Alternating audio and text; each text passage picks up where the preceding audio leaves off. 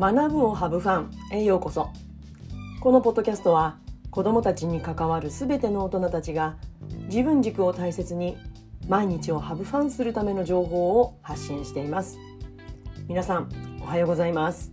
自分の働き方は自分で選ぶ。フリーランスティーチャーのじゅんじゅんです。いかがお過ごしでしょうか、えー、いよいようちの学校はラスト1週間となった週に入りました、えー、いかがですかね？皆さんのところはまだあと1週間2週間ぐらいあるのかな？うん。今日はそんなところでテーマがラスト1週間にチャレンジしたいことについてお話ししたいと思います。まあね、あのこうやってお話をして自分を追い込むというか、うん、もうやるしかない状況にねまあ、楽しいことであるはあるので別にこう無理やりやることでは全然ないんですけれども、うん、なんかちょっとこう宣言することでまたこう弾みをつけたいというか、まあ、そんな思いで今日のテーマを選びました、えー、ラスト1週間にチャレンジしたいこと。それは子どもたちに教室での主導権って、まあ、よく最近では使ったりするんですけれども、まあ、とかく教師が主導権を握りがちというか、まあ、握ってきましたよね今まで。うんですがその主導権を子どもたちにこう譲れるところは譲っていくっていうことです。まあ、その主導権を子どもたちに譲る狙いなんですけれどもやっぱりこ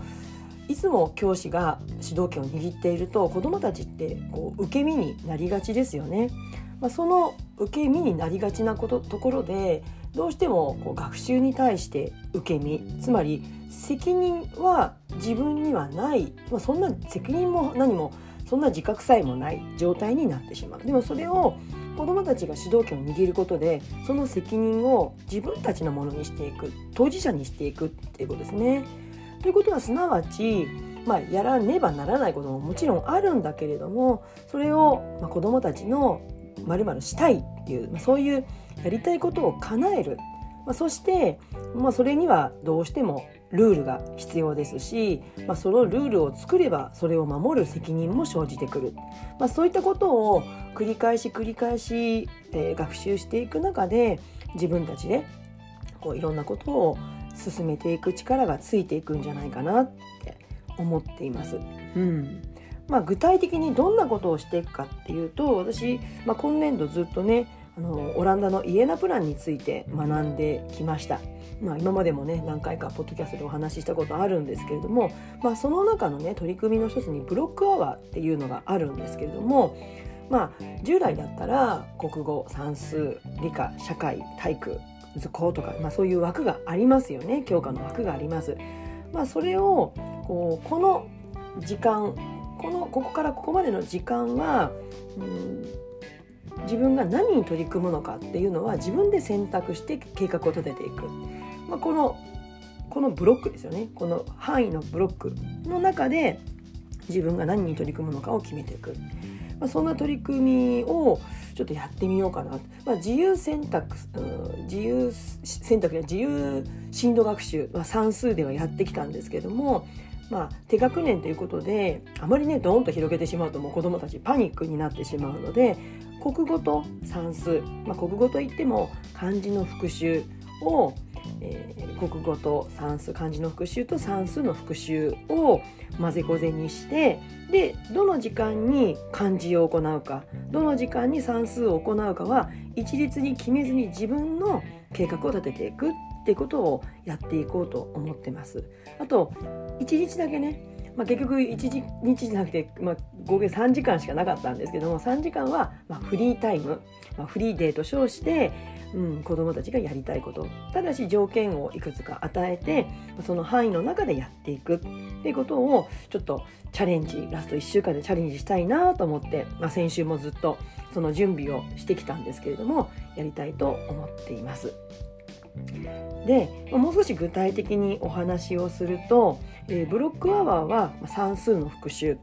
で、うん漢字の復習をやるんですけれども、まあ、どうしてもね専科の先生の授業があるので全てが全てね低学年とは言っても自分で自由にできるわけではなくて本当に限られた時間ではなってしまうんですけれども、まあ、あるブロック塊で、えー、子どもたちが自分で計画を立てる。何をどこまでいつやるか。でもし終わってしまったらえー、子どもたちが楽しみにしているところもある自学自分たちが学びたいことを学ぶっていう、まあ、その時間に当てられるっていうところで、うん、自己決定をして計画を先週立てたところなんですね。まあ、そんなところで子どもたちは来週楽しみにしているんじゃないかなと思ってます。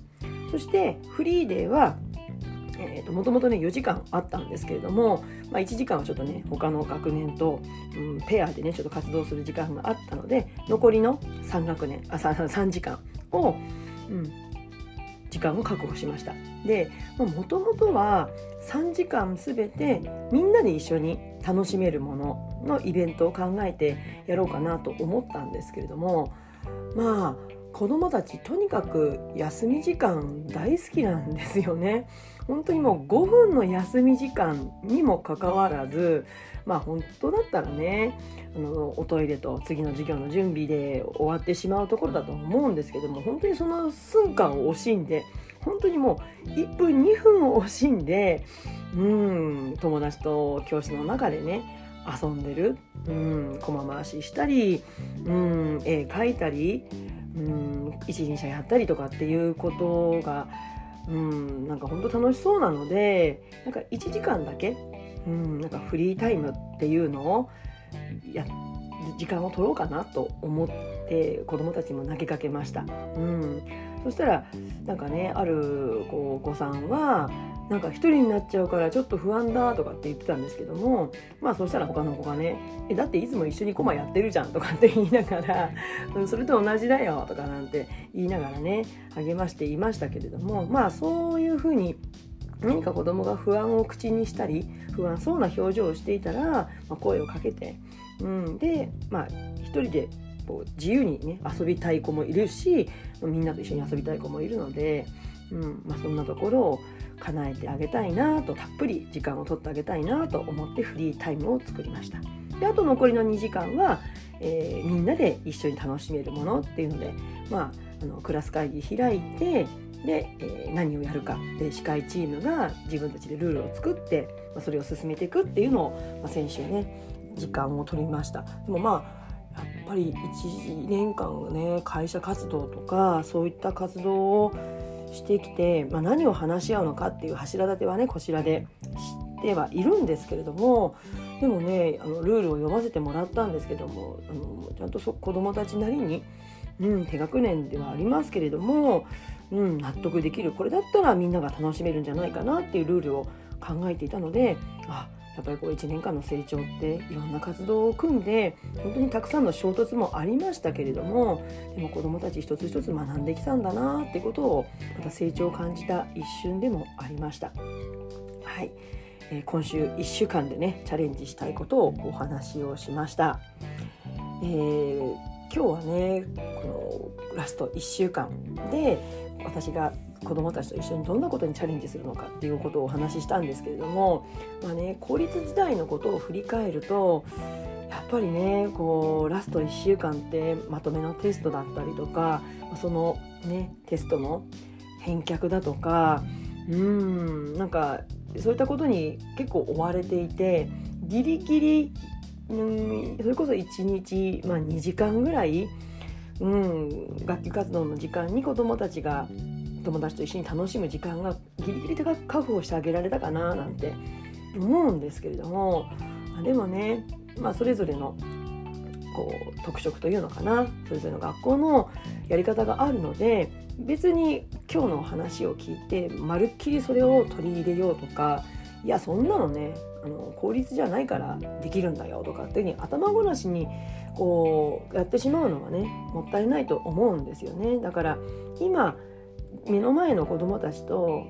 一緒に何がやりたいかっていうこと。そしてできる範囲の中で子どもたちに主導権をこう譲り渡す可能な範囲で譲り渡すっていうことをちょっとずつしていくことで子どもたちが生き生きと輝く瞬間があるんじゃないかなと思って、まあ、今回こういう取り組みをしたいと思っています。本当にギリギリまでね最後まで子どもたちとがっつり四つになって、えー、チャレンジを進めていきたいと思ってます。今日はねそんな宣言をするえ内容をお話ししました、え今日はラスト1週間にチャレンジしたいことについてお話をしました、え今日の内容に関するご意見ご感想ぜひお待ちしています、